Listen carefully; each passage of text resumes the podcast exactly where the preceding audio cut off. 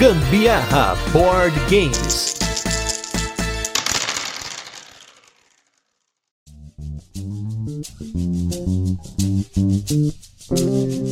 Jogos de tabuleiro para muitos é um hobby, um passatempo, uma forma de socializar, de espairecer, de desopilar, mas para muitos existem hobbies dentro do hobby de jogos de tabuleiro. Eu sou Gustavo Lopes e esse é mais um episódio do Turno de Comentários, um programa no qual a gente fala sobre assuntos relacionados aos jogos de tabuleiro no geral. E para falar sobre esse assunto de hoje, eu trouxe um casal especialista nesses hobbies dentro do hobby. Estou com eles, Catiele Vinícius do Joga em 2. Tudo bem? Olá, seja muito bem-vindo, muito bem-vinda. Olha só que bonito, Sim. estamos aqui mais uma vez, né? Que legal. Muito bem, sim, estamos muito bem. Muito obrigado pelo convite. E Esse assunto me pegou de jeito, não tinha como negar, né? Eu não nego nenhum convite pro Gambiarra, mas esse aqui foi especial, foi muito pontual mesmo. Vai me dar gatilhos esse episódio aqui, sim. Olha aí. Porque hobbies, tenho vários, estou praticando zero.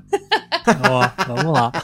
Não, mas acho que pra gente tirar da frente, na verdade, a gente já pratica o maior dos hobbies dentro do hobby hoje, que é a criação de conteúdo. Que querendo ou não, não é um emprego que a gente tem, né? É um hobby que a gente faz por prazer, né? Que é a definição do hobby, né? Enquanto tu tá fazendo por prazer, só pra curtir, ele é um hobby. A hora que tu tá recebendo por ele, já vira trabalho. Ou qualquer outro motivo, já vira trabalho, né?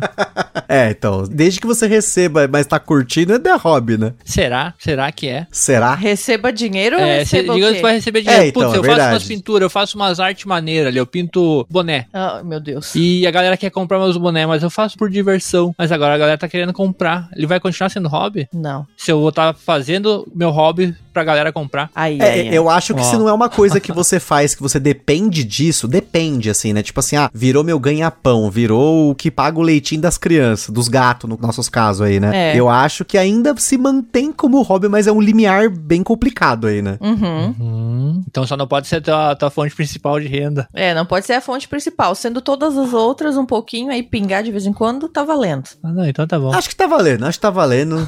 Mas hoje, a gente, assim, a, a gente tá falando de hobbies mais. Acho que o mais comum hoje, a galera que se empolga muito, acaba criando um perfil no Instagram, começa a fazer um canal no YouTube, um podcast. Então hoje eu considero como o principal que eu mais vejo, que, tipo, pelo menos na minha vida, ainda é, é o hobby de criação de conteúdo. Mas acompanhando vocês há tanto tempo como acompanho, eu sei que vocês têm tantos hobbies dentro do hobby que essa pauta foi praticamente feita pra vocês, porque primeira coisa foram os nossos apoiadores que votaram essa pauta de hobbies dentro do hobby, mas quando eu pensei nesse tema, eu só consigo me lembrar de vocês, do Instagram de vocês Ai, ai, especificamente. Então eu acho que pra gente começar, acho que o Instagram de vocês é uma, você que não conhece o Joga em 2, por favor, procura aí arroba Joga em 2, porque o que nós vamos falar aqui tá muito ilustrado no que vocês fazem lá, né? Lembrando, então, né, que o Instagram é uma fração da nossa vida, né? É uma Muito partezinha, pouco. né? Então, se, se o Gustavo lembrou, então quer dizer que a gente faz muito mais coisas, É, né? porque faz muito, muito, Muito tempo coisas não erradas, lá, muitas sim. pinturas de bonecos que a gente não postou porque ficou tudo feio, ou Mentira. estantes que não Mentira. ficaram todas tortas. A gente só posta o bonitinho, né? Não, eu, eu, na verdade, não. Eu vou discordar do meu Ai. amorzinho hoje, porque eu sou desses que se eu fiz uma coisa e ela não ficou boa como eu quis que ela ficasse, eu vou ficar pistola, obviamente, mas eu não vou esconder. Hum, Principalmente se eu for mostrar, vou fazer, vou postar, que eu tô- depois a gente vai falar disso aí nos negócios que eu quero fazer brevemente. E se não der certo, eu vou mostrar, ó, não deu certo. Pra servir como aprendizado É, pra porque outros. tu já tá com essa questão de tu tá ensinando, tu Sim, tá, a gente sim. tá mais do que, né, compartilhando, a gente tá estimulando talvez alguém comprar e fazer também, né, em casa. Mas parabéns, Vinícius. Muito parabéns. obrigado.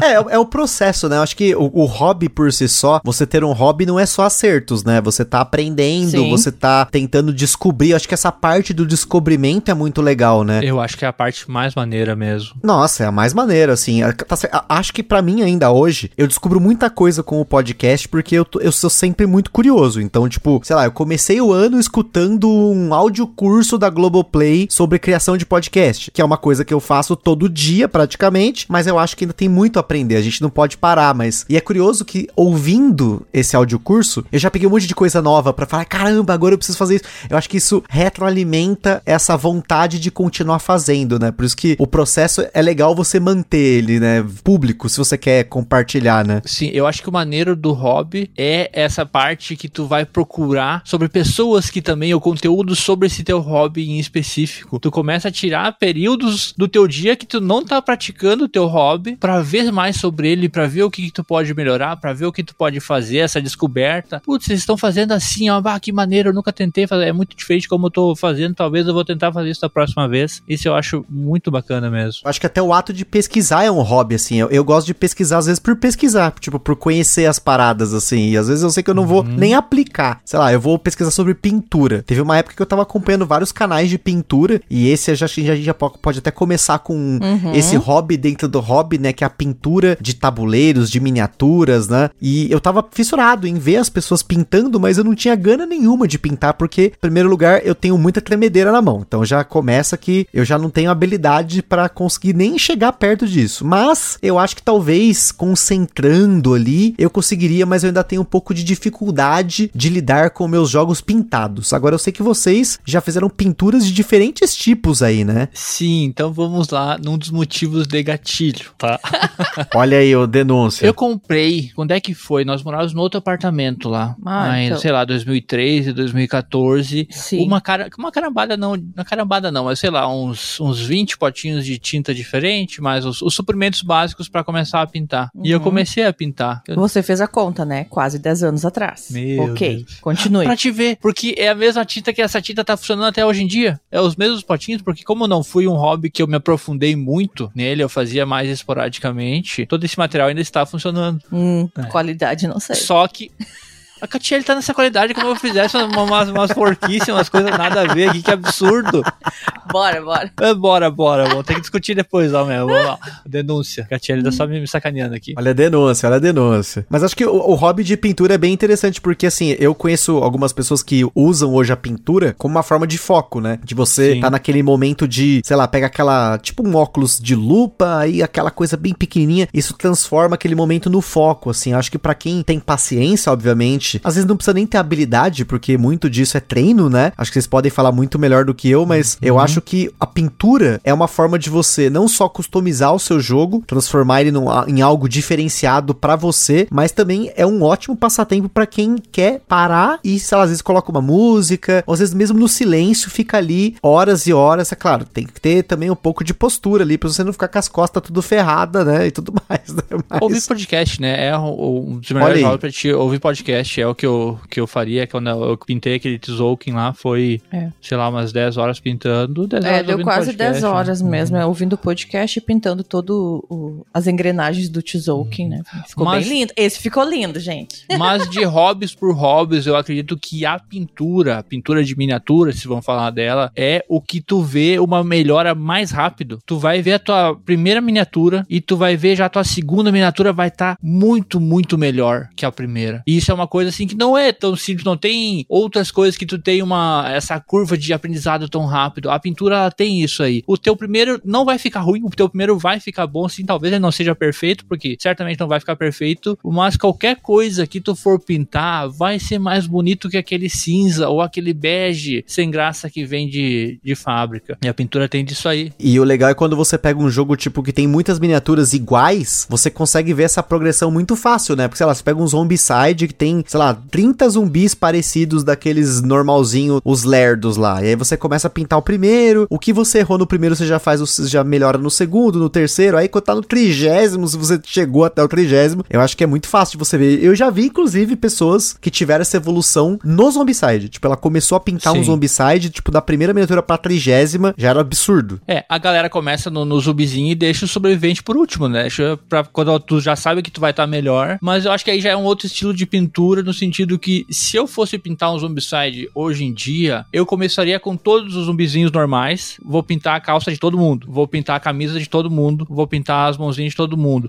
E não vou completar um Ah. bonequinho antes de ir pro outro. Por questões de tinta, tu vai pegar aquela tonalidade de tinta lá e tu vai ter uma uniformidade em todos Uhum. eles. Se tu for fazer uma coisa um pouco mais não tão rebuscada, digo assim. Sim. Se bem que os detalhes podem ser feitos depois. Mas pra isso aí. Então tu vai fazer primeiro todas as roupas, depois vai fazer todas as camisetas, os, pezinhos, o chapeuzinho, o que for, pra só no final daí, se tu quiser fazer alguns detalhes adicionais, tu consegue fazer individualmente. Facilita o teu processo. Só que isso são coisas que tu vai pegando com o tempo também, né? Como é que vai ser mais fácil pra te fazer? Tu pode super se focar num só, só que aí tu vai ter que passar aquela tinta, vai ter que pintar a camiseta. Tem que esperar secar pra te começar a pintar a parte de baixo. Então, enquanto tu tá secando um, tu já tá pintando outro, pintando outro, pintando outro. Quando chegar lá no décimo, tu já pode voltar pro primeiro pra pintar uma outra parte. É possível fazer isso também. Ó, boa dica, Vini. Aí, ó. Não, é uma ótima dica, porque é uma forma de você fazer isso em lotes, né? É, Uhum. Também é uma forma de prática, né? Porque eu, eu não sei vocês, mas eu gosto, às vezes, de parar pra fazer um serviço, entre aspas, repetitivo. Tipo, eslivar jogos. Tem dia que eu pego a caixa de sleeve que eu tenho aqui, eu falo, ah, vou pegar uns jogos pra eslivar. Às vezes o jogo nem precisa tanto do sleeve, mas tem tanto sleeve sobrando que eu vou lá, vou usar. Vou usar, vou colocar aqui. E é uma forma de, tipo, você fazer um serviço repetitivo mecânico, mas que pode ser um hobby dentro do hobby. Olha, eslivar jogos, pra mim é. Eslivar é hobby. A gente parou um pouco com a pilha do sleeve. É. A gente tem eslivado estritamente só o que vai ser manipulado pelos jogadores, de ficar na mão mesmo. Vou dar um exemplo agora. O Harry Potter Estupefaça. Ele tem aquelas cartas de prêmio e as cartas eles são muito bonitas. Elas têm um verniz localizado brilhante, dourado e prateado. A gente botou as cartas tudo em sleeve, Colocamos os sleeves, levamos para o evento, jogamos. jogaram, mas aí o Vini chegou em casa E toda, disse, e toda hora mostrando, né? Toda, olha só que bonito e tirava o sleeve, mostrava pra galera o negócio fora do sleeve, né? É, Quer então, saber? tiramos todos Vamos os tirar, não precisa, bota um, um paninho na mesa e. aproveitar ao máximo o jogo, né? né? Mas claro, Bo- gente, botar na- nas cartinhas pequenas, que é as cartinhas que a galera vai estar segurando mesmo, mas eu acho que das outras, bem de boas. E daí isso aí, né? Só que a gente, é porque a gente não tem mais tanto esse preciosismo que já tivemos um dia. A gente Sim. entende também quem tem esse todo cuidado, mas pra nós, jogo bom é jogo que tá na mesa, jogo que tá sendo usado. jogado, emprestado E a também. galera cuida, né? Pelo menos a nossa galera aqui sempre é sempre bem cuidadosa, né? Sim, eu acho que no começo a gente tem muita neura com o jogo, né? Eu mesmo, Uhum. nossa, comprava um jogo novo, ia lá e colocava sleeve premium, eu comprava sleeve importado, assim. Hoje eu só eslivo realmente quando é um jogo que eu sei que eu vou jogar muito, ou seja, sei lá, a gente sabe que a gente vai jogar bastante porque ou vai fazer um episódio do podcast ou porque a gente joga muito, tipo um Bonanza. Bonanza é um jogo que eu sei que a gente vai jogar pelo menos uma vez por mês pra mais fácil. Ele embaralha, as cartas ficam na mão e trocam de mão a todo momento. Aí sim, beleza, vou colocar um sleeve maneiro ali. Ou sei lá, eu vou pegar um jogo que tem muita rasta-rasta de carta. Sei lá, agora tem esse da Paper Games novo aí, o Animix, que aí da, da data Sim. desse episódio tá saindo já não é mais novo porque a gente já saiu, já lançou o podcast sobre ele. Mas também é um jogo que você tem carta que sai da mesa, põe na mesa, e aí coloca na mão, coloca pra baixo. Eu só eslivo quando eu sei que, primeiro, eu vou jogar fora de casa, porque em casa a gente tem o tecido na mesa, né? Aí não tem tanto problema. E também, às vezes, se sobrou sleeve, como eu falei, às vezes a gente compra sleeve pra um jogo, sei lá, compra dois pacotes de 100, aí usou 110, sobrou 90 sleeves. Aí chega um jogo novo, tem 90 sleeves sobrando, ah, vamos pôr esse aqui, pô, pra É jogar tá fora os plastiquinhos. É, ou jogos que tem as cartas que tu sabe que são cartas que têm a tendência a descascar. Cartas que são mais escuras e a toda ela não tem uma bordinha branca, né? Ela vai acabar dando aquele tipo. Sim, Às vezes a- o jogo já vem assim, né? Já vem ele meio gastadinho. Aí tu sabe, putz, é melhor eu colocar agora do que acabar gastando. chorar depois.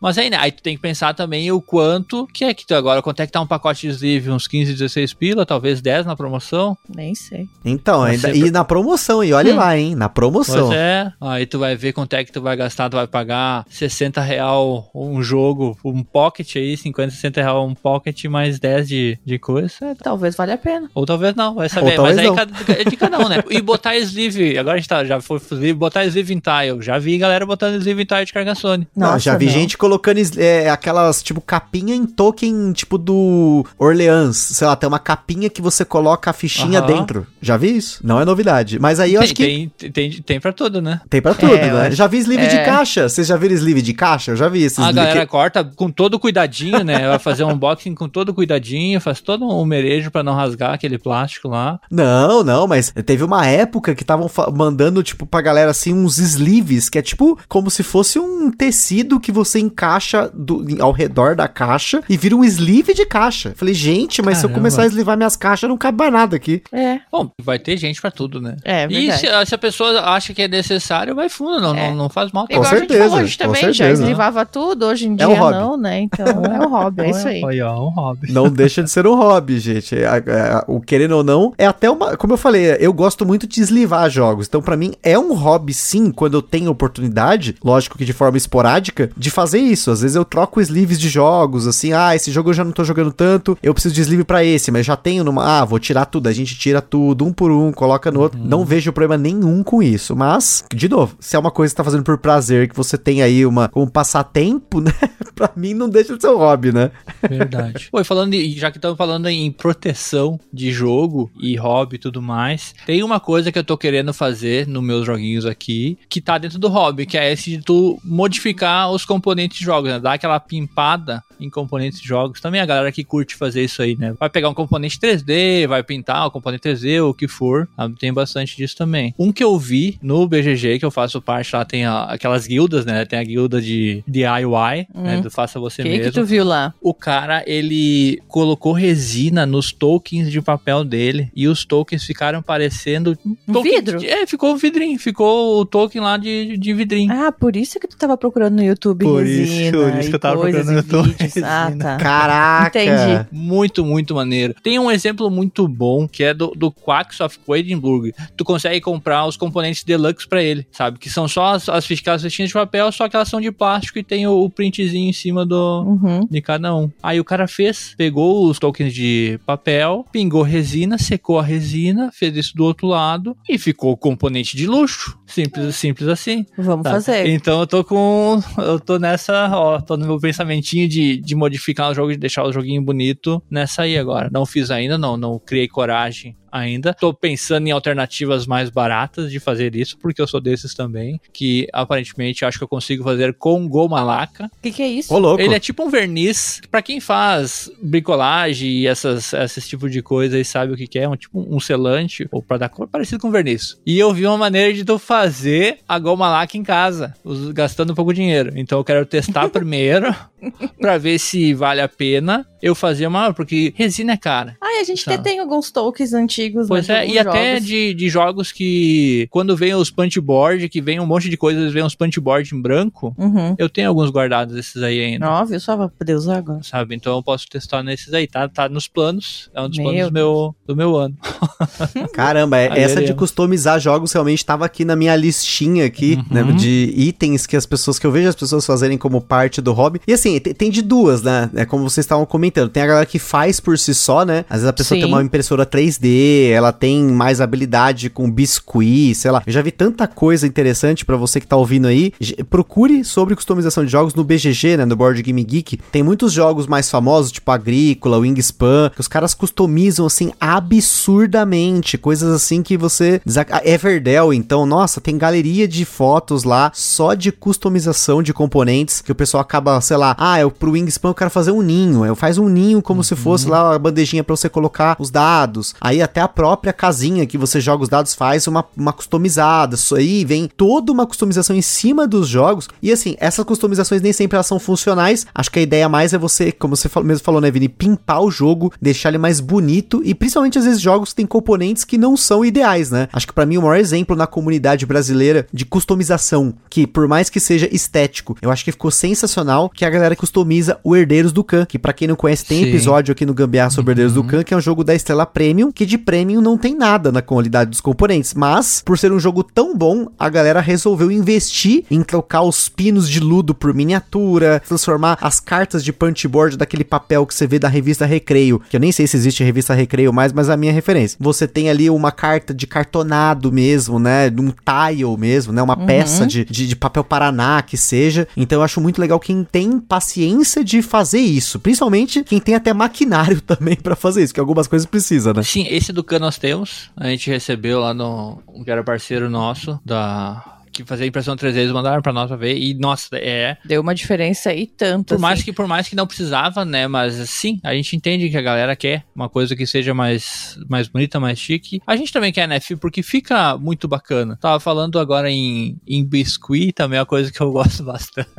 Queria fazer, o meu sonho de biscuit é fazer os trabalhador do Tzolk'in com os bonequinhos de biscuit. Maneiro, que eu hein? vi já no BGG. Mas isso aí tu vai ter que fazer uma escala também, em lote. Tinha que fazer um molde. Sim, sim, tem que fazer vários. Ah, olha aí. Eu já fiz quando, na minha época de, de juventude, quando começamos em jogos de tabuleiro, eu fazia print and play bastante. Bastante, bastante coisa, fazia vários. Os primeiros Tiny Epic, todos eles eu comprei o print and play, né? Que eles também vendiam, vinha, comprava o jogo e vinha o print and play junto. E eu fiz um deles para dar de presente, que a gente teve o amigo secreto aquele. Sim.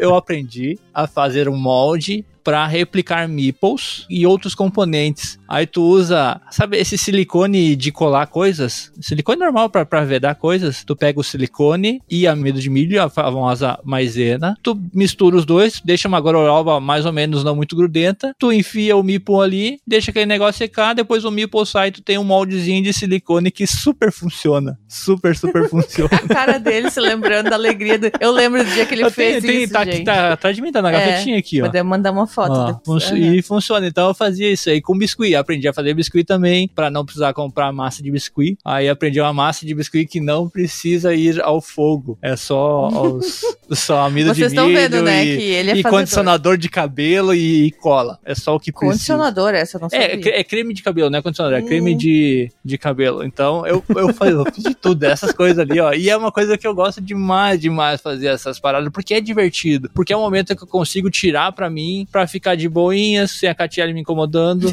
Tirando me as cobranças dela, que daí não vai terminar nunca, não vai terminar nunca, quando é que vai terminar? Por quê? Porque temos um joguinho aqui que foi um dos melhores jogos que nós jogamos em 2020, Tiny Epic Piratas, que tá chegando aí dentro em breve. Ele tá mais de um ano parado, porque eu resolvi pintar as miniaturas, os, os barquinhos, e eles estão ali meio pintados, ó. É, daí estão dentro da gaveta aqui no quarto e a caixinha tá lá na estante. Aí falta, né? Não dá. É, e jogar. não dá pra jogar o joguinho porque os barquinhos estão aqui parados, mas isso acontece também, né? Hum, Olha, São as pendências da vida, né? São as Acontece, né? pendências da vida. é. A pessoa precisa ter essa organização também, né? é. levando em conta que quem tá falando sou eu, que sou uma pessoa não muito organizada, principalmente nesse no sentido disso aí de não conseguir completar projetos. Eu sou excelente para começar projetos. Agora finalizar projetos é um pouquinho mais complicado. Não, e, e você tocou num, num assunto bacana que entra também em customização, porque quem já customiza consegue fazer seus próprios componentes. E aí que é a questão dos print and plays, né? Que são esses jogos de imprimir e jogar, né? Que tem muita coisa no Board Game Geek. Na Ludopedia também tem, mas eu, eu vejo mais o Board Game Geek tem algumas comunidades no Facebook, no Reddit, que eu vejo a galera fazendo jogos. E aí, ao invés de publicar o jogo por uma editora, o cara simplesmente disponibiliza os componentes lá. Ou até mesmo jogos grandes que tem a opção do print and play oficial, às vezes gratuito. Ou até vendendo no Kickstarter, né? Sim, às vezes vende no próprio Kickstarter, né? Um grande exemplo pra mim é o Cole Verli, né? Que é o designer do Root, do Wolf. Na época que ele começou a falar sobre o Wolf, ele mandou pra galera, ó, tá aqui os PDFs, eu tenho inclusive os PDFs, pode imprimir, faz em casa. E eu, com esses PDFs em mãos, sempre fiquei pensando, nossa, deve ser muito legal fazer isso. Tipo, você imprimir cartas e as peças e tabuleiro, mas você tem que ter bastante informação pra fazer isso direito, porque Sim. aí você começa, ó, o tabuleiro vai ter que ter uma dobra, aí tem peças que você tem que ter um cortadorzinho de canto, tipo esse pessoal que imprime 18xx. É muito interessante que a galera que, que é do 18xx, né? Pra quem não sabe o que é 18xx, tem um episódio aqui do Gambiarra que só fala sobre 18xx. Muitos dos jogos são jogos que não existem mais no mercado e ou vende-se o print and play ou tem o print and play gratuito, né, no próprio BGG. E aí, pra imprimir tudo isso numa qualidade legal, geralmente o pessoal é, imprime o tabuleiro em folhas grandes, mas eles usam uma peça de vidro por cima do tabuleiro. Eles têm a, a- a própria impressão dos tiles, né, das peças do jogo, que são geralmente peças hexagonais. Eles têm lá uma impressão que você corta os cantinhos, tem um cortador de canto que é um negócio que eu fui ver, eu achei super caro. Eu falei, nossa, tipo, se eu não for usar isso aqui, tipo, centenas de vezes, não vale a pena eu comprar, porque é um cortador muito específico, né? A gente tentou aqui, inclusive, eu e um amigo meu, a gente tava na época do Zombicide, a gente tava na pilha de querer imprimir uma expansão que tinha numa comunidade francesa, que eu ajudei a traduzir pro português e pro inglês. A gente ia fazer uma expansão pro Zombicide completa. Gente já tava cotando impressão de adesivo, qual que era o melhor papel Paraná pra fazer isso, que tinha gramaturas diferentes e tal. E no final das contas, as pendências da vida enterraram o projeto, mas... E print and play, ele tem um limiar do que porque tu consegue fazer um print and play que ele vai sair muito e muito mais caro que o jogo original, Sim. jogo pronto, se tu quiser fazer uma coisa com qualidade. Mas tem gente também que quer fazer e é uma das propostas do print and play tu conhecer o jogo apenas. É, tu imprime ele ali, vai imprimir em papel normalzinho, testa, se tu gostou, aí tu vai vai. É como se fosse um demo do jogo que tu vai ter que montar Exato. O, o negócio. Mas tu pode fazer uma coisa de mega luxo e aí sim tu vai gastar uma, uma grana boa, com impressão, com plastificação, se for o caso e tudo mais. Fiz bastante disso aí, gastei pouco, na verdade, porque eu sempre tive bastante esse jeito com essas lidas de, de material, de fazer coisas manuais, então eu, minhas coisas ficaram maneiras sem gastar muito. Sim, eu gostava daquela época, Vini. Pode voltar a Sim. fazer. Do nada aparecia cartinhas e Não, joguinhos dá muito, novos. dá muito trabalho e agora a impressão tá cara, sabe? Não, não, não fiz mais, por, porque ah, os primeiros Tiny Epic, todos eles eu traduzi o print and play que não dava pra perceber a diferença do original pro Aí coloca por dentro botar fazer né? o Tu paste up ali, tu colocava, imprimir certinho ali, não percebia que dentro da carta tava o paste up com a tradução. Eu Uhum. fiz bastante disso ali e só que parei, daí vai, a, a vida segue, né? Acontece outras coisas e foi na mesma época que eu aprendi a fazer os biscuits Uhum. e tal, comecei as, as primeiras pinturas, foi tudo por ali. Porque, de novo, né, é um hobby, esse hobby que tu vai ter dentro do hobby, que tu pode fazer pra matar esse tempo, né, pra se divertir. Tem, se tu quiser fazer só isso também, porque acontece, ou o print and play principalmente, o mais difícil dele é armazenamento. Aonde que tu vai guardar o jogo? Porque fazer caixa de jogo é muito difícil, fazer uma caixa é muito difícil, ainda mais se quiser fazer uma caixa Nossa. bonita, que tenha arte e tal, ó, é muito difícil. E nós temos poucos aqui em casa que restaram, deve dar uns 4 ou 5 ainda que estão por aqui que a gente joga eventualmente. Um dos jogos que nós mais jogamos na vida com galera, que é o Las Vegas, é Print and Play. É, print and play. É, Print and Play. Ah, um Print and Play que a gente ganhou, ganhou de presente num sorteio, um sorteio não, num amigo secreto que a gente fez. Mas até hoje ele vai pra mesa lá e a galera Sim. pira jogando. E a caixinha é bem fuleira mesmo, é bem difícil de ter uma caixa boa, né? É, mas é, é Mas foi tá o que ali, eu falei, tá? Mas tá sendo então usado, são- é algo importante. São esse tipo de coisa. Aí o print and play também, falando só mais, um, mais uma questão, a gente até já, conversamos bastante sobre o print and play em outros momentos, né? Que o print and play ele também vai ter retemáticas de jogos, Uhum. bastante. Tu vai ter um jogo lá que, sei lá, vai ser sobre fazer o, o Battle Line, que é o, o tipo o Shot and Totten, né? O, o Brave Hats. O Battle Line é, sei lá, gregos e troianos, uma parada assim. A gente tem uma versão dele que é Star Wars, um retema Uhum. dele, Star Wars. O nosso Splendor também que a gente tem. A gente tem o Splendor Hora da Aventura, que é o mesmo jogo, só com carinha de Hora da Aventura. Bem lindo. Bem bacana. Não, eu já vi o Wingspan de Pokémon, pô. Que isso, sensacional. Pô, que maneiro. Ah, aí legal. Sim, aí me interessa mais. Totalmente, me interessa completamente, mas ainda nessa parte de customização tem uma que essa sim pra mim, ela é muito necessária, ela é muito útil, né? Porque a gente tá falando muito de customizações estéticas aqui, né? Em questão de customização de componentes, pimpar os jogos. Mas se tem uma pra mim que essa eu gostaria de ter mais paciência pra fazer, porque eu acho que me faz falta aqui, é customizar inserts pra jogos de tabuleiro com seja madeira, foam, que for material, papel paraná, eu acho sensacional quem sabe fazer direito e coloca aquelas super soluções lindas, maravilhosas no Instagram, que fala, nossa, que lindo, tá tudo encaixadinho, tem caixinhas individuais que você tira da caixa e coloca na mesa. Isso pra mim é muito prazeroso, apesar de eu não fazer, é muito prazeroso eu assistir, porque eu gosto de assistir isso no Instagram. Pô, insert também é uma coisa muito maneira. A parada de tu. Se tu não for pegar um insert pronto, pegar um projeto pronto, tu fazer o projeto do insert. Já fiz também, olha, ó.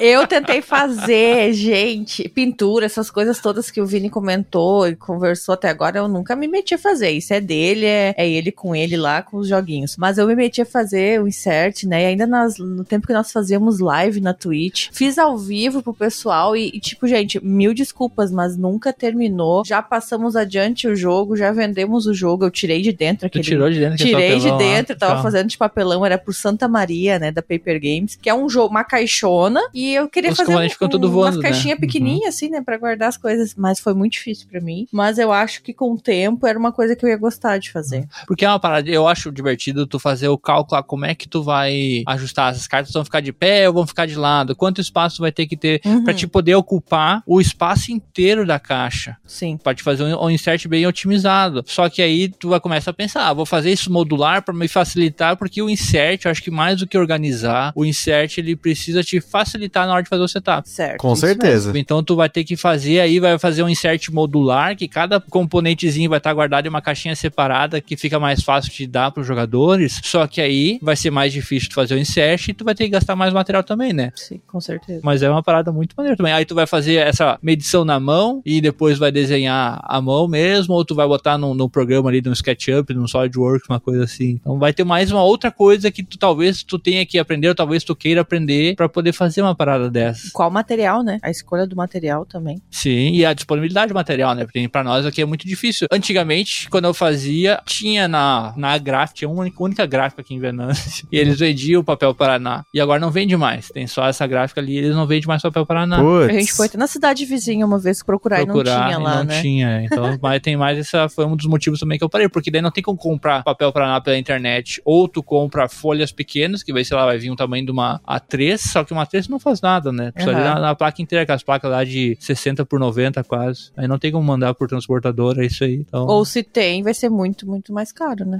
E vai chegar inteiro ou vai chegar tudo amassado? Foi por isso que eu nem quis comprar. Tem que confiar na empresa de transporte. né? Ah, Aham. Vai nessa, né? Vai vir daquele jeitinho bonito, né?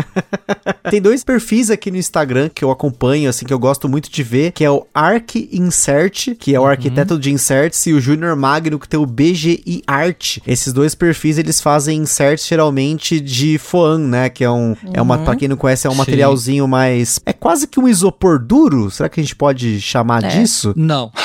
Lá vem. Na verdade, não. Porque ele é mais parecido com uma esponjinha. Sabe quando tu compra um componente eletrônico e ele vem um, um isoporzinho? Que não é tipo uma, espuma, normal. né? É uma espuma, não Isso, sei é uma que, é espuma, é, que é o rofão. Isso é. E daí vem uma camada de papel por cima e uma camada de papel por baixo. Sabe? Então ele não é o isopor. A galera conversa, acha que é o isopor, acha que é um EVA. Não, ele é diferente desses dois. O Felipe do, o, do Arc, Arc Insert, ele já não é mais um hobby, né? Ou é um hobby pra ele? Porque ele é amigo nosso, só que ele faz esses inserts pra vender, né? Ele faz todo o projeto Verdade. e tal. E Sim, ele E- tem o maior cuidado, entra em contato com as pessoas, né? Pelo que eu lembro, assim, foi bem no meio da pandemia. Eu acho que daí ele É, encontrou ele come- mais esse hobby ele começou por hobby, hobby, né? né? Pra não pirar naquele ano de 2020, provavelmente. Uhum. E daí foi e virou um nerdão, né? E encontrou outros amigos e pesquisou demais. E hoje eu acho que não é um hobby mais pra ele. Eu acho que já consegue ter que fazer pra entregar porque ele vendeu no site, né? Ah, sim, Felizmente. É, aí vai ter que fazer porque tava disponível no site lá É. e a galera comprou, vai ter que fazer, né? Mas, Mas é bem legal, ele é bem atento Uhum. também às novidades. Eu sei que a gente participa de alguns grupos junto, ele pergunta assim, que quem comprou um jogo lançamento, e a pessoa diz, bah, mas precisa de um insert. Ele já começa a idealizar lá e pegar as medidas Aham, das às vezes consegue o caixas, jogo emprestado com alguém pra poder calcular. e Nossa, tal. são horas e horas, né, até tu chegar num, Num tu produto que gosta, é, né? e no produto que fique bom, né? Que fique, Uhum. tu fique satisfeito com o resultado final. Não, e é muito louco, né? Eu, eu vejo, eu acompanho os, esses dois perfis, às vezes eles pintam o insert, né? Deixa cada caixinha ali com a cor do jogador. É um cuidado que a pessoa tem com o jogo, assim, seja pra vender, no caso, né? Que, ah, beleza, agora já não é mais um hobby, né? Se tornou um, algo que você vai vender pra galera, mas ainda assim, eu gosto Ainda. muito de, dos cuidados que eles têm com essa Sim. usabilidade, né? Que acho que isso pra mim é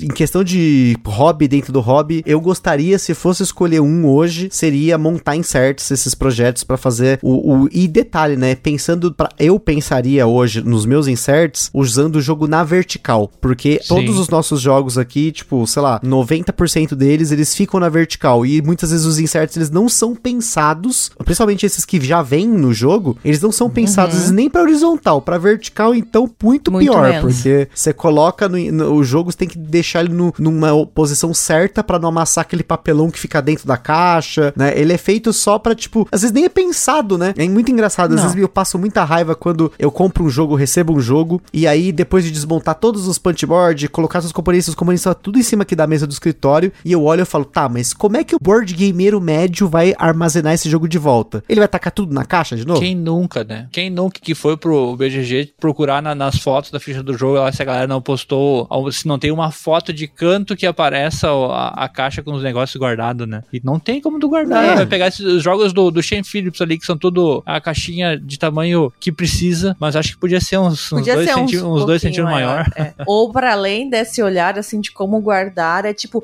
mas por que que ele fez esse tabuleiro assim e não fez tabuleiro assado Pra ficar melhor encaixadinho o tabuleiro principal com Ah, o tabuleiro e- do jogador? Isso o Vini tem feito muito. A gente É, pega um sei- jogo e nossa, por que que isso tá assim? Por que que esse tabuleiro não podia ser um pouquinho Entendo, menor? entendo Ah, mas não é, não é nem questão de ter toque, né? Mas tu vai, tu dobra o tabuleiro, ele fica ali, tu vai botar o tabuleiro do jogador, ele é dois centímetros maior que o tabuleiro da, da mesa, do tabuleiro dobrado. Nossa Por quê? Pra não, pra não encaixar na- no local da caixa, pra dar aquele, aquele desvio de não conseguir colocar dois e, e fechar a caixa, e tem que botar mais o resto de, Entendo de punchboard completamente. embaixo do insert pra subir, né? Eles não pensam nisso, eles só pensam em vamos fazer esse jogo. Só pensa em dinheiro. Ó a denúncia aí, ó. Denúncia, denúncia. Mas, mas é curioso porque uma coisa que eu passei a fazer há muitos anos, e acho que até cheguei a comentar num episódio que a gente fez sobre colecionismo lá atrás, mas hoje pra mim é muito mais, é porque na época eu comprava saquinhos zips. Eu ia em loja tipo de venda de coisas pra bijuteria, assim, essa galera que faz a bijuteria, não compra, né? Eles têm vários tipos saquinhos de tamanhos diferentes pra galera vender as bijuterias e tal. E a gente tem uma loja aqui perto de casa que a gente comprava isso, né? E hoje eu tenho sacos de saquinho zip, porque tudo que eu compro que tem saquinho zip, eu guardo os saquinhos, ou eu, sei lá, chegou um jogo e ele tem saquinhos zips que já vem, porque a maioria não vem, mas alguns vêm, e aí eu falo, tá, mas será que eu preciso de todos esses saquinhos zips? Ou eu posso trocar por saquinhos que eu já tenho, armazenar esses daqui pra outro jogo que eu vou usar? Então eu tenho hoje etiquetados saquinhos zips separados por tamanho. Tem o P, M, G, GG e tem os que é pra, tipo, sei lá, pra ah, esses eu nem uso pra jogo, né? É mais pra, tipo, armazenar outras coisas. Mas é, eu tenho saquinhos zips de tamanhos porque chega jogo novo, eu já olho pro jogo que nem recentemente, assim, recentemente da data que a gente gravou esse podcast, né? A gente recebeu o Lacrimosa. O Lacrimosa, tipo assim, quando a gente destacou o jogo, tudo ficou em cima da mesa praticamente. E aí, o que tinha no, no- no- na caixa não dava pra armazenar de uma forma sustentável que não ficasse tudo espalhado na caixa,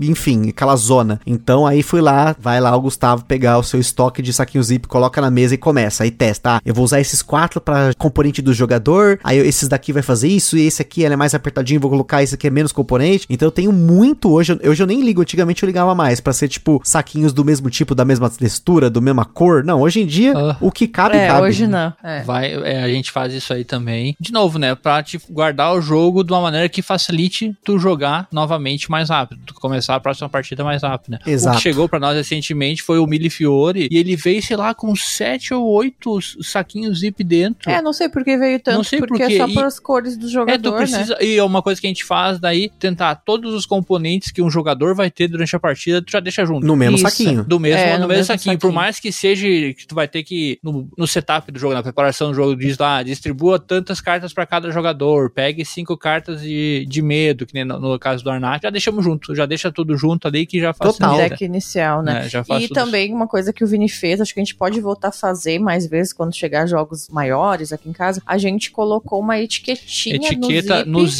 zip, do para saber quais componentes Fazia que estão também. guardados naquele zip. É, Uhum. porque daí facilita também no final, na hora de guardar o jogo, pra aquele amiguinho que tá jogando ali na mesa. Ai, mas eu não sei guardar. Eu disse, tu vai, tu sabe ler? Então. Aí eu tinha, é, teve uns ali que anotava tudo, anotava a quantidade, ó, sei lá, tem, são, são 20 cubinhos azul, mais 7 cartas de, de tal coisa, 8 cartas de, de tal coisa, é, isso tudo. facilita bastante. Uhum. Pra, pra eu não misturar os nossos Uhum, jogos, deixar sim. tudo certinho pra Eu- depois. Eu tenho a mania de deixar sempre um. Se dá pra deixar, né? Sei lá, Uhum. se eu tenho o componente do jogo lá, sei lá, é madeira. Aí eu deixo uma madeirinha dentro do zip e guardo aquele zip com uma madeirinha. Sim, é, eu faço isso também. direto. Mas pra, eu. até pra facilitar a identificação, né? Tu Total. baixou o jogo na mesa, deixa uma moedinha só dentro do saquinho que depois tu já olha, essa aqui é o, a sacolinha de, de moedinha. Gente, isso é muito simples de implementar, mas nem, nem todo jogo dá certo, né? Tem jogo que você precisa É. de tudo ali, Colocar né? tudo, Todos os né? componentes, tá? Mas aí uma etiquetinha dá aquela resolvida bonita, né? Uhum. E etiquetinha de mercado mesmo. Ah, sim. Ó, talvez uma Sim, etiquetadora no futuro, bonitona, Ah, pra escrever não. ali. Mas não, etiqueta de mercado mesmo. Fui escrevo com a, com a canetinha, com uma letra mini, fonte 8, Arial. Nossa, cara, na empresa que eu trabalho, a gente tinha uma etiquetadora. Meu Deus, aquilo é um sonho. A Carol falou outro dia, mas por que você não compra uma dessa pra gente etiquetar as coisas dos jogos? Eu falei, não, não. Se eu começar a etiqueta fazer até a isso. vida, né? Tu etiqueta até Meu a Deus testa do da céu. galera. Eu vou, eu vou me etiquetar braço direito, braço esquerdo, perna, né? Não pode. Ó, não lá dá. na escola, agora falando de etiquetadora, lá na escola, tá tendo uma licitação, os produtos do- pra, que, que eu trabalho no Instituto Federal. Então vai ter uma licitação e a gente botou a etiquetadora na, Hum. na nossa lista de etiqueta. Porque a gente precisa mesmo, tem bastante coisa que a gente quer fazer pra identi- é, identificar os cabos de rede e tal. Mas ó, Ó. hora que chegar, meu, Deus, vai estar tudo etiquetado naquela sala. Vai ser lindo. Grampeador. Daí tu bota grampeador. mouse, mouse, ó. E, Teclado, nome, e nome da sala, né? Eti- é, é, É. Grampeador, sala tal. Tipo, né? Tem que Ah. deixar especificado, né? Não, olha, brinquedo de adulto.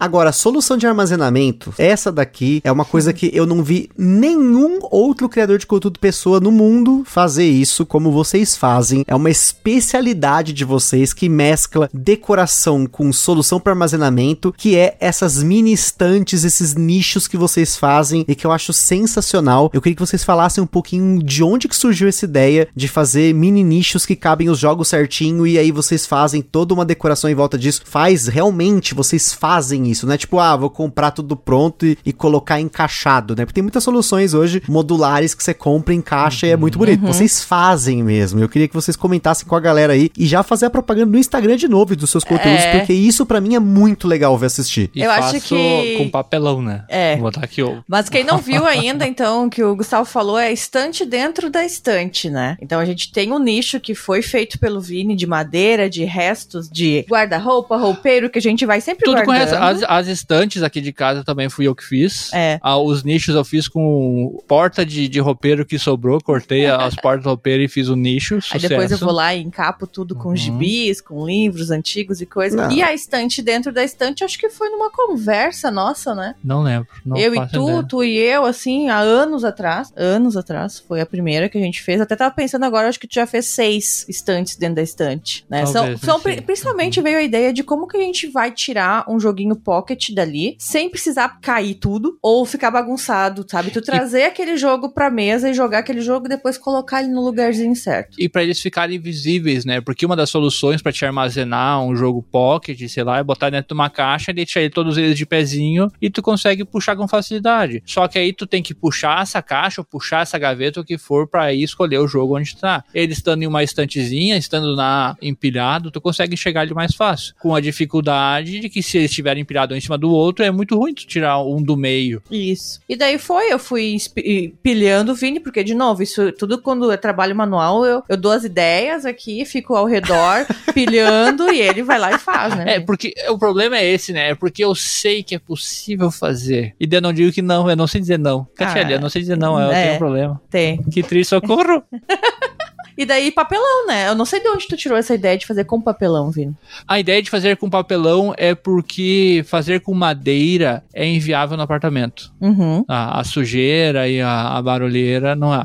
Gostaria de fazer com madeira, gosto muito de trabalhar com madeira, fazer marcenaria e tal. É um, seria um hobby que a hora que eu estiver morando em uma casa, em um local que tiver espaço, eu terei. Certeza, certeza. que eu terei, que eu gosto bastante de madeira, carpintaria e marcenaria, gosto bastante. Só que alternativa papelão. Por ser também mais fácil de se conseguir, só que aí não é qualquer tipo de papelão também. É um papelão um pouco mais grosso, papelão de caixa de TV, de caixa de, de geladeira, caixa de computador, que nem teve na escola, né? Chegaram um monte de computador novo, as caixas de, de computador que tiver, que são quase um, um papelão triplo, eu peguei elas pra fazer essas estantezinhas, né? Porque elas são rígidas o suficiente para aguentar o peso de um jogo desses. E também é um processo que tu vai melhorando. A primeira prateleira que eu fiz, pensa só, são seis andares andares de, de joguinhos. Aí o que eu fiz, eu cortei seis tirinhas para cada lado do coisa, e aí fez as, as seis bases, sei lá, cinco bases e o fundo. Aí depois eu fui quando eu fui montar, elas ficaram toda molenga, porque aquelas tirinhas lá não ficam firmes. Aí da próxima, na segunda vez, eu já cortei toda a lateral e fiz só as ranhuras, metade do comprimento da largura. Aí foi toda a parte da engenharia, é, né? Pra você que tá escutando e tá meio confuso, assim, lá no nosso Instagram tem salvo uma guia, uhum. estante uhum. dentro da estante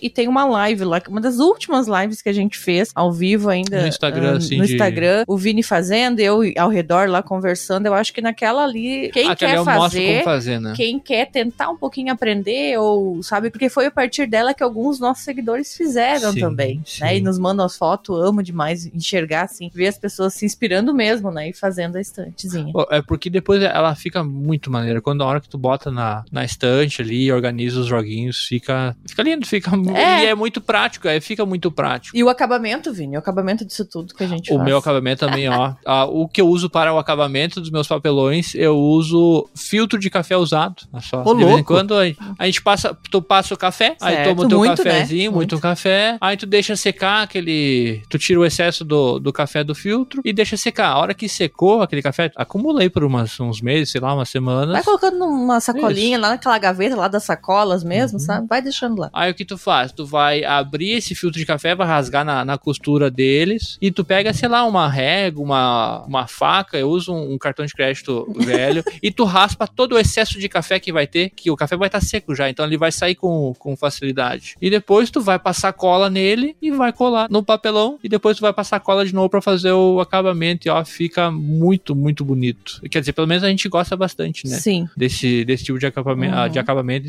Inclusive a gente tem algumas outras estantes, nós também temos aqui na a, a porta do, da nossa churrasqueira também. Fui eu que fiz com A tampa, papelão, né? é, a tampa da, da, da, Caraca. da coisa Ficou bom, ficou bom. E ficou aham. bem bom. E fiz só Gente. com papelão. Aham, É. loucura. Cara, é o Rodrigo Hilbert dos board games, gente. Como Do- assim? dos papelão, né? É que é dos que papelão, papelão, manda pra é mim. é que eu mesmo. não...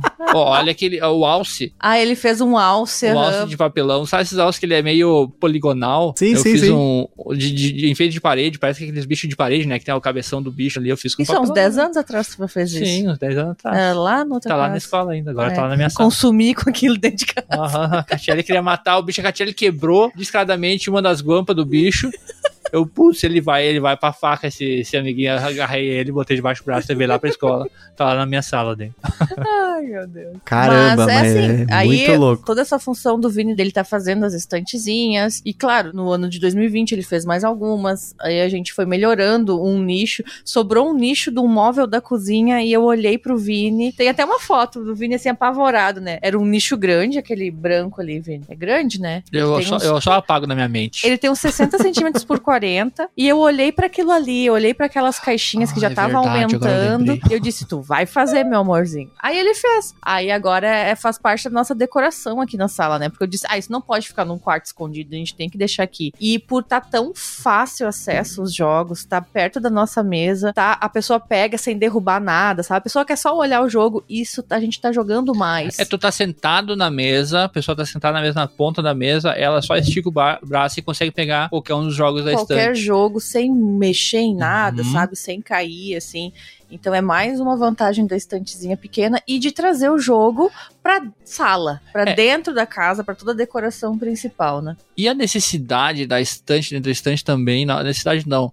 Mas é porque as nossas estantes, as nossas prateleiras aqui em casa não tem um padrão de tamanho. Uhum. Então a gente tem tamanhos diversos. Sim. Vai ter uma lá que é 30 por 30, tem uma lá que é, que é 50 por 47, alguma coisa assim. E aí, se pra mim fazer uma coisa, tem que ser específico, vai ser sob medida mesmo. tá? Sim. Não tem como fazer um padrão, ah, todas elas vão ser de, de 30 por 30. Até o momento que eu pensei que eu poderia fazer uma estantezinha dessas aí, que eu pudesse colocar jogos pocket, tipo esses pockets da, da Paper, ao lado dessas caixas de 30 por 30, que fica na vertical. Aí eu fiz uma prateleirinha, que ela é compridinha, vai caber seis desses jogos, seis ou sete desses joguinhos pocket, e vai dar na mesma altura de um jogo, de um jogo normal, né? que É, então o- tu pode deixar na tua estante, né? O jogo grande com seis outros joguinhos pequenos. É, tu tá ali, ó, redor. tá lá o, o Ticket, o, o Carcassonne, aí tem o, o Potion, a fileirinha dos, dos Pocket e algum outro jogo maior lá, sei lá, o Terra Mística e o... Sim. Que não, agora eu tô pensando na nossa prateleira aqui, né? É. Ele fica camufladinho no meio e fica acessível igual. Uhum. Que foi E até pra solução, levar, né? Sim, sim, Até pra verdade, tu colocar numa mochila, numa bolsa, assim, ali tá, tá facilitando a gente. Mas esse Pocket que a gente tá falando ali, eu fiz ele em MDF dele. É, foi o Aí eu último, proje- né? projetei ele no, no computador, mandei pra uma empresa que faz corte a laser, eles me cortaram pra, pra fazer. Esse ainda tá em andamento, né, Vini? As é um- ideias, é um várias ideias. Ali pra... E não dá. Não, Vini, vou te lembrar que a gente teve lá na Dev Tower, Fel Barros te pediu uma, né? Eu Acho que não vai esquecer de fazer uma lá. Olha Fel, manda Fel. as medidas pro Vini, manda as medidas certinho aí pra ver como é que a gente vai fazer. Eu não posso nem dizer que não, porque eu sei que é possível, sabe? Eu não consigo nem dizer que E ele precisa, tem muitos jogos É, pequenos lá. é, a, a, seção do, a do Fel, porque aí ele tem três ou quatro pilhas de jogos na mesma estante. Então, as pilhas tá uma na frente da outra. Ele não consegue ver o que, que tem na, na fila perto da, da parede. Tem que Uhum. tirar aquelas duas pilhas da frente pra poder pegar um jogo lá de trás e ainda sem derrubar os que estão em cima. É, é uma manobra, né? Quem, vocês que têm joguinho pequeno em casa e Uhum. não tem ainda uma estante dentro da estante, sabem o que a gente tá É, falando. o ideal, o ideal pra esses jogos pequenos, esse que a gente fez agora há pouco tempo também, ali, ó. Mais uma estantezinha dessas. Não, Essa- posso, antes, antes. Ah, O Vini é tão fazedor de coisas Ah. e todas as pessoas sabem mesmo que o nosso afilhado de seis anos falou pra verdade. mãe dele pra dar pro Vini aquelas caixas que vêm de. botar rolha, botar tampa de cerveja, decorativo, tá ligado? Que é um- uma caixa Uhum. que tem uma tampa de Uma vidro caixa de e madeira. tem um buraco em cima, né? Aí a minha irmã tava com duas dessas e daí o Nicolas, nosso afilhado, falou: "Ah, dá pro tio Vini, que ele é marceneiro, ele é construtor. aí ela entregou pra mim, eu disse, ai, o que, que eu vou fazer com isso? Aí eu tirei aquele vidro e já vi na hora, né? O que que fez, Vini? Ele virou dois nichinhos, né? De duas prateleirinhas de jogo. Aí eu fiz mais um, um encaixadinho de, de jogo. Aí a gente tem essas caixas médias, agora, tipo o tamanho do, do Animix, né? Uhum. Cabe em 6 e 6, cabe em 12 jogos. Ó. Do ladinho ali, e deu profundidade bem certinha ainda. Então ele ficou bem bonitinho, organizadinho. Aí encapamos com, com gibi, que já, aí já dá um, um tiozinho combinando com o resto da decoração da, da sala. E aí os jogos ficam ali, como se fosse ao invés de ter um, um quadro, uma obra de arte, nós temos as estantes de, de jogos É. na parede. Mas falando de obra de arte, eu, eu me lembro de ter visto um vídeo no Instagram de vocês, e aí que a gente falando de decoração, né? Porque até nisso, gente, falando, você que não conhece assim, a decoração board gameística não vai só de você usar essas estantes diferenciadas Rodrigo Hilbert aí, mas tem também, eu vi um exemplo, olha só que coisa interessante, né? A gente aqui sempre recebe promos, aí tem coisa extra, né? Sei lá, às vezes uma promo extra, um manual a mais, uma errata, alguma coisa. E eu me lembro de um vídeo da Fazendo um quadro, ou vários quadros, não eram mais de um quadro, na verdade, né? Com uma montagem usando essas coisas, tipo cartinhas, uma promo ali, uma carta que sobrou, uma carta a mais, né? E vocês integraram isso à decoração, né? É, são três quadrinhos que eu tenho hoje, mas quero voltar a fazer isso aí também. Tô, tô na tua Uhum. linha aí, Vini. Como essa e não, não terminei, né? Viu? Não. Eu quero fazer porque a gente tem outros quadros no nosso banheiro da casa e eu quero transformar eles em quadros bem de board game mesmo, né? Então sobra, sobra muito manual, principalmente nos jogos da Devir, Jo- é, esses jogos Vem que vêm muito com, manual, com manual vem. multi-idioma, né? Vem em francês, vem em É, alemão. e daí eu vem lembro que eu coisa. tinha ainda manual do Ganges, que é um jogão lindo, maravilhoso. Tinha manual. ah, Terra Mística. Terra tinha, Mística o- sobrando. E daí eu comentei com alguns amigos também, me, me entregaram algumas coisas. E as cartinhas também, daí eu fui montando uns ali. Não ficou como eu queria que ficasse, mas foi uma boa ideia. Eu acho que se você tem, é meio artista aí, tem um quadro sobrando, sabe? Vai montando, vai. Ou Tenta, por é, cor. tenta, tenta é. fazer, sabe? Te- Tenta, tenta fazer. fazer. E daí eu fiz um do Café com Jogos, né? Uhum. que tem a ver bastante com o canal, com nós ali, e daí coloquei embaixo as cartas. Aí as pessoas até veem assim, "Ah, tu botou no quadro. Eu disse, sim, gente, tava sobrando, não se preocupe, isso ali eu não tava usando. Mas sim, é bem, bem legal, assim, eu adoro. E são dicas pra galera decorar também, né? Porque assim, Uhum. eu acho muito legal quando você tem essa parte, assim, às vezes que é uma decoração que ela é sobre board game, mas nem sempre ela parece ser de board game, né? Um exemplo que aí é um hobby muito maluco de uns gringos lá. Eu acho que eu vi no Man in the, Man in the Meeple, né? Eu não lembro exatamente o nome do canal que eu vi, mas da galera fazer o que eles chamam de shadow boxes, né? Que é tipo um quadro que é uma caixa de vidro, e aí, sei lá, Sim, o cara pegou um maneiro, jogo que ele tem maneiro. uma cópia do jogo extra, e aí ele, sei lá, colocou tabuleiro, componentes, colando tudo, fazendo uma montagem com, o- tipo, aquelas fotos que as meninas do Rainbow Meeple tiram de cima, assim, só que num quadro. Gente, me deu uma vontade de fazer umas artes, assim, meu Deus do céu, eu achei isso tão lindo, porque é uma forma de você transformar os componentes do jogo numa obra de arte, né? Isso é sensacional. Tem um casal de amigo nosso, o pessoal lá do Joga Família. Eles fizeram a última partida de Catan deles. Eles eternizaram o jogo, fizeram um quadro. Daí pegaram como ficou, só que eles inutilizaram o jogo. Ah, mas aí colaram tudo no- num quadro, botaram, colaram as, as cidadezinhas, as estradas, as aldeias tal. Penduraram na parede, lá ficou lindo, lindo, lindo. E fizeram isso também com Carcassonne. Com o Carcassonne, A última- gente, eu chego lá na sala deles. deles, é Uhum. muito imersivo, assim, tu se sente abraçada, assim, tu vê que é uma casa mesmo de, de jogadores, de pessoas, assim, e se, tem, tem no YouTube deles, né, da- é o fundo do canal lá, Joga Família, e inspira, assim, a fazer, né, claro que tem os preciosistas e tal, mas igual eles É. nos falaram, assim, ó, os primeiros jogos deles, quando eles entraram no hobby, foram esses dois jogos, e hoje estava parado, mas, assim, eles não conseguiam também vender, passar adiante, É, né? até porque Então tá ali, tá ali. vai vender por quanto um, um Carcassonne antigão É. já com, sei lá, 10, 12 anos de, de uso, um Uhum. Catan antigo com 10, 12 anos de uso. É uma maneira que tu tem de eternizar um jogo que, que tanto te serviu, né? Que tanto É. te trouxe alegria. Marie Kondo tá aí, né? É. Trouxe, disparou energias positivas. Então, Então, ó, eterniza lá e ficou muito bonito É, mesmo. ficou bem legal. E às vezes tem uma cópia antiga de um jogo que já tá mais massagada aí, você até quer comprar. Já Uhum. aconteceu já de, sei lá, comprar um jogo porque a cópia antiga tava muito zoada. Tipo, sei lá, a gente teve Hanabi, Saboteur, assim, cópias antigas desses jogos. A gente doou, na verdade, essas cópias velhas, estavam bem zoadas, mas era uma forma, poderia ter feito isso, né? Na, na época, nem tinha imaginado em fazer um quadro com o jogo dessa forma como eles fizeram, né? E depois, eu até comento com a galera aí, depois procurei Joga Família, eu fiz essa mesma pesquisa, você provavelmente pode fazer aí, procurar no YouTube, e no fundo do canal tem um quadro vinho do lado esquerdo que tem uma, o Catan montado no quadro, e do lado direito tem o aham. Carcassonne montado maravilhoso, muito da hora a ideia. Já estou com Aí, ideias, meu Deus Isso do céu. aí, queremos Pegar fotos. um queremos anacrone que tu acha um anacrone na parede. fotos. Eu Não. compro outro louco. anacrone pra fazer Aí, isso, fácil. Ai, ai, ai. E Querendo ou não, se você tem essa intenção, porque olha só, gente, ó, você vai comprar um quadro pra pôr na sua casa, não vai pagar barato. A gente comprou um quadro aqui numa loja que chama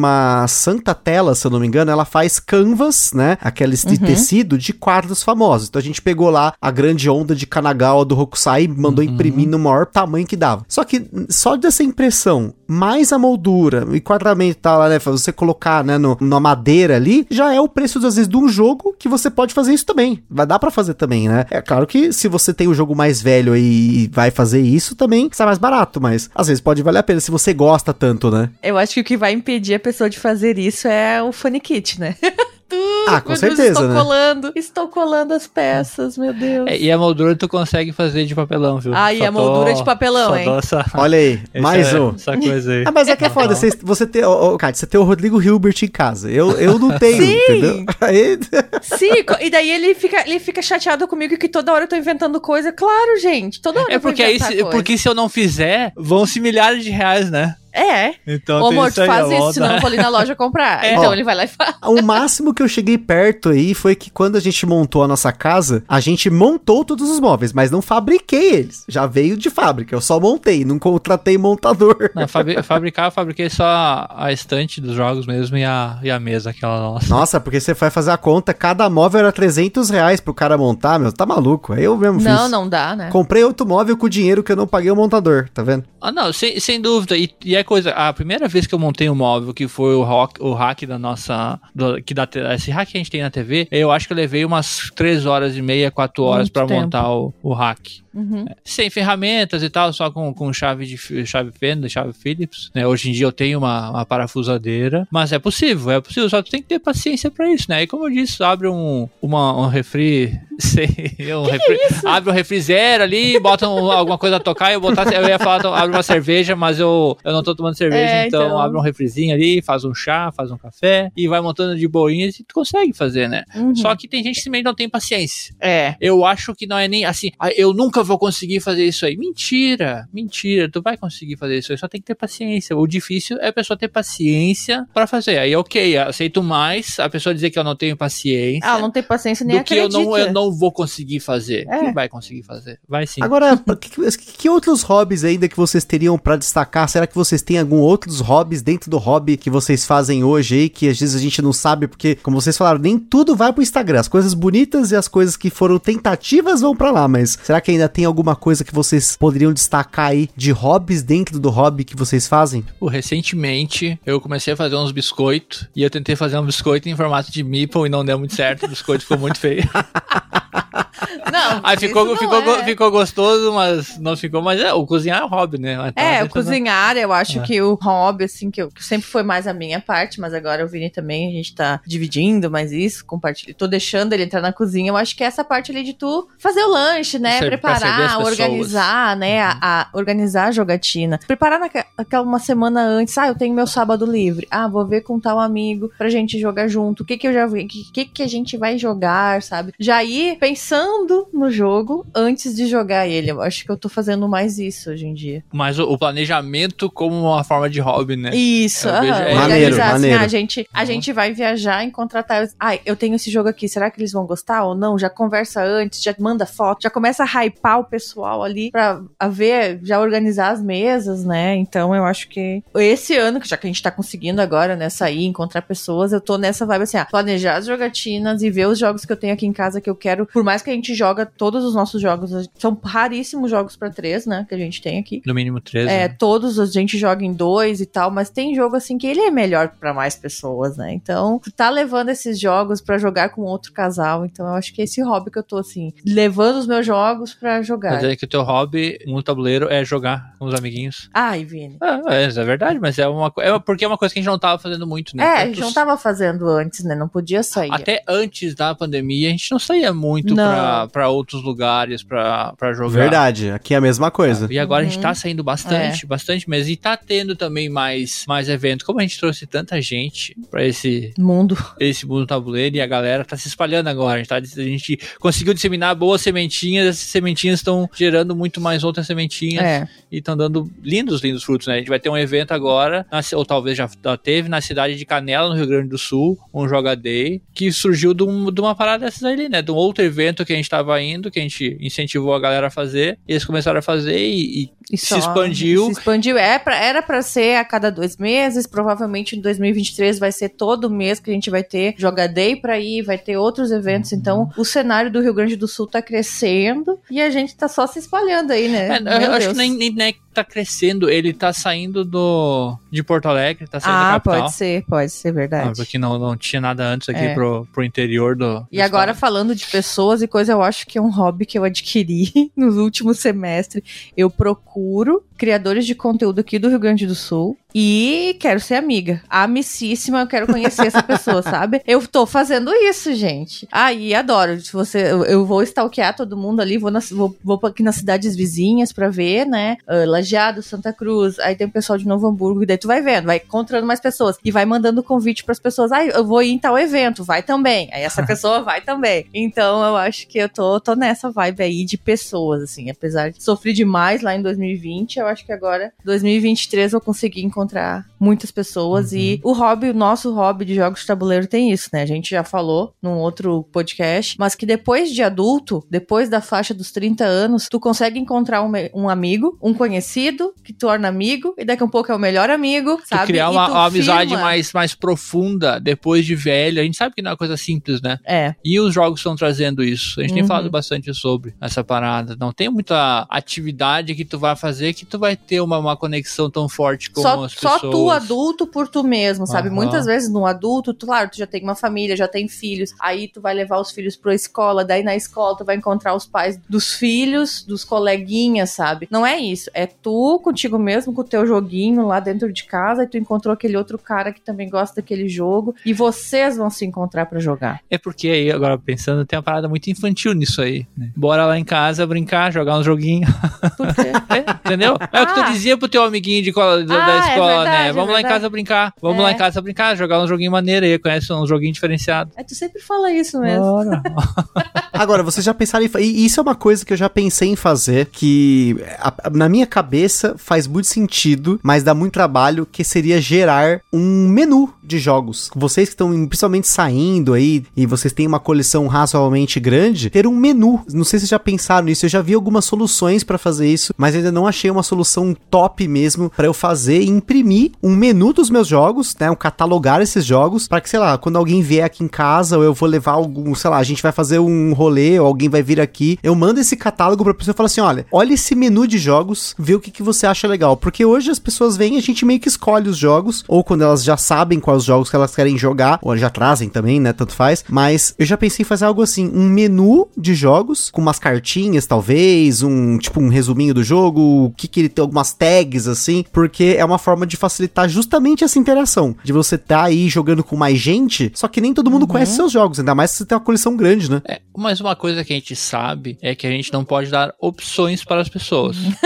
Vini, Se as não. pessoas tiverem muitas opções, nada será escolhido ou será escolhido aquilo que eles já conhecem e ma- estão mais confortáveis, né? Tá bom, ok. Ah, então. Faz sentido. E não, mas aí, o, o que a gente faz, e na verdade, sempre que a gente vai fazer, a gente vai sair em tal local. E já é uma dificuldade monstruosa tu fazer uma seleção que seja possível de colocar em uma, uma pasta só, em uma mochila só. A gente tem ó, as mochilas, né? Sempre vai faltar algum jogo que tu gostaria de levar. Uhum. E no momento que tu estiver lá, vão ser jogados dois Daqueles 15 jogos que tu conseguiu Normal, enfiar num teste. normal. Num teste mon- monstruoso que tu fez aquele teste lá, colocou 15 jogos, dois vão ser jogados. Acontece bastante isso aí. Sim, então a gente tá pensando, será bastante. que vale a pena a gente colocar tanto jogo assim? Sim, por isso que daí encaixa o menu. Pois é. É. Mas aí o menu com menos opções. Ah, pode ser. É, você pode menus- fazer menus man- temáticos, né? Tipo, ó, esse aqui é o Menus menu de jogos é. pra começar, entendeu? Uhum. Não, talvez seja uma, É, e daí ter na descrição, como o menu de pizzaria, vai ter ali Carcassone. Aí tu vai botar embaixo assim,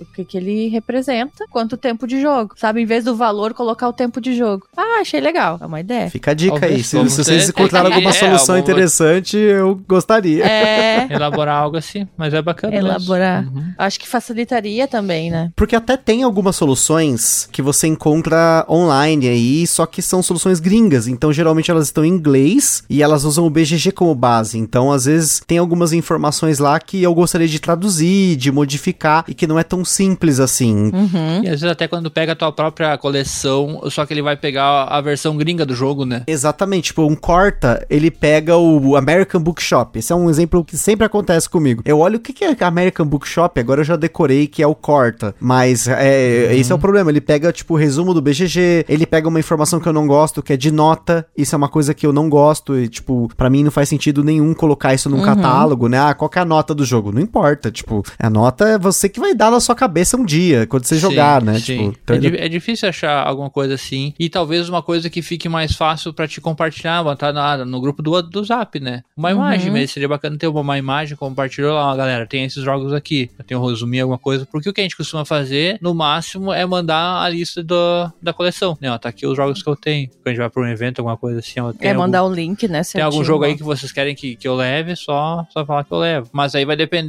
Se a pessoa se as- conhece, se as né? pessoas já conhecem, né? É, então. Então, é, são muitas, muitas ideias, é como a gente tava com- desde o começo aqui, né? Pra você que gosta de jogos de tabuleiro, às vezes a gente vai além, porque aí a gente acaba encontrando outras formas de experienciar o hobby sem estar no momento de jogar, né? Porque não é toda hora que a gente tá jogando. Na verdade, ultimamente, se você for pensar, sei lá, no- pensando comigo, assim, né? Eu passo muito tempo fazendo coisas ou consumindo coisas que estão adjacentes ao jogar pra realmente ter tempo de jogar. E aí, é claro, Sim. vai muito de cada um, né? É, eu até lembrei agora que nos últimos meses de 2022 eu tava bem produtora de conteúdo, fazendo reels e vídeos e coisas lá pro Instagram. E daí chegava, o Vini falava, bah, mas a gente não jogou final de semana, ou a gente não jogou o Arnak faz tempo. E eu, como assim? Porque como quando eu fazia os vídeos, eu abria, fazia todo o setup do jogo, sozinha ali, né? De manhã começava a fazer as coisas. Eu tinha essa impressão porque eu estava em contato com o jogo. Eu tava lá fazendo várias coisas, eu talvez até supria um pouco a vontade de estar jogando. Só não tava jogando. Só não tava jogando, gastava quase o mesmo tempo de uma partida, né? Porque filmar, editar, tudo isso aí. Mas aí dava essa impressão, né? Então, tu tá em contato com o jogo, né? Dentro do hobby ali de produzir conteúdo, tu tá em contato com o jogo, meu Deus, oito horas por dia, eu acho.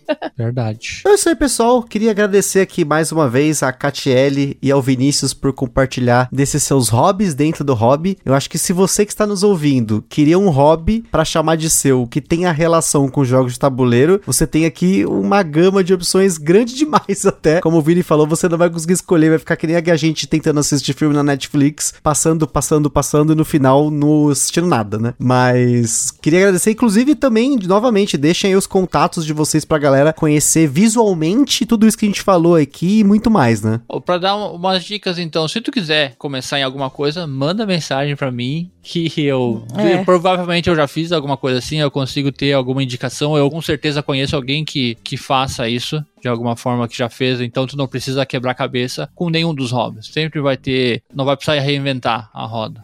Outra dica muito importante, aí a dica coach, o feito é melhor que o perfeito, Ó, tá? E mais uma, mais uma que tá nessa mesma onda, melhor que bom é bom o suficiente. Ok. Se tá bom o suficiente, já tá bom. Tá? Não precisa ficar bom, bom. Tá bom o suficiente, então tá, tá passável ali, ó. A- gente chegou nessa terra aqui pra tirar nota 6, nota 7 no máximo. Ninguém quer tirar Famoso um dez. 5 é 10, né? Eu falava isso na É. escola, 5 é 10. Ai, gente. Mas é isso, então, toda essa conversa, se você quer direcionar e conversar comigo ou com o Vinícius, é só ir lá no arroba Joga em 2, manda mensagem pra nós que a gente tá direto lá respondendo, a gente tenta ser, vai te ajudar, né, em tudo isso. E nos encontra também no Instagram, no YouTube, no Twitter, né, E é isso. Talvez no Facebook vai ser. Tem no Facebook, mas um pouco mais A gente improvável. tenta, a gente Ah. tenta. a gente tem que jogar, né? A gente não pode também estar em todos os lugares. A gente tem que estar na Exatamente. mesa jogando. É isso aí. Importante é, é se divertir e muitas vezes se divertir a gente esquece de jogar, né? É. 2023 jogar mais e criar menos conteúdo. Aqueles né? mais Eita! metas, né? Aqueles, né? É uma meta. Não, ultimamente Ai, a gente ai. tem feito menos conteúdo do que joga. Ainda bem, ainda bem que estamos conseguindo, né? Vamos seguir assim, né? Uhum. Mas é isso aí, pessoal. Espero que tenham curtido desse episódio. Até a próxima e tamo junto. Está perdido com tantos episódios? Consulte na descrição o nosso índice completo de episódios e playlists.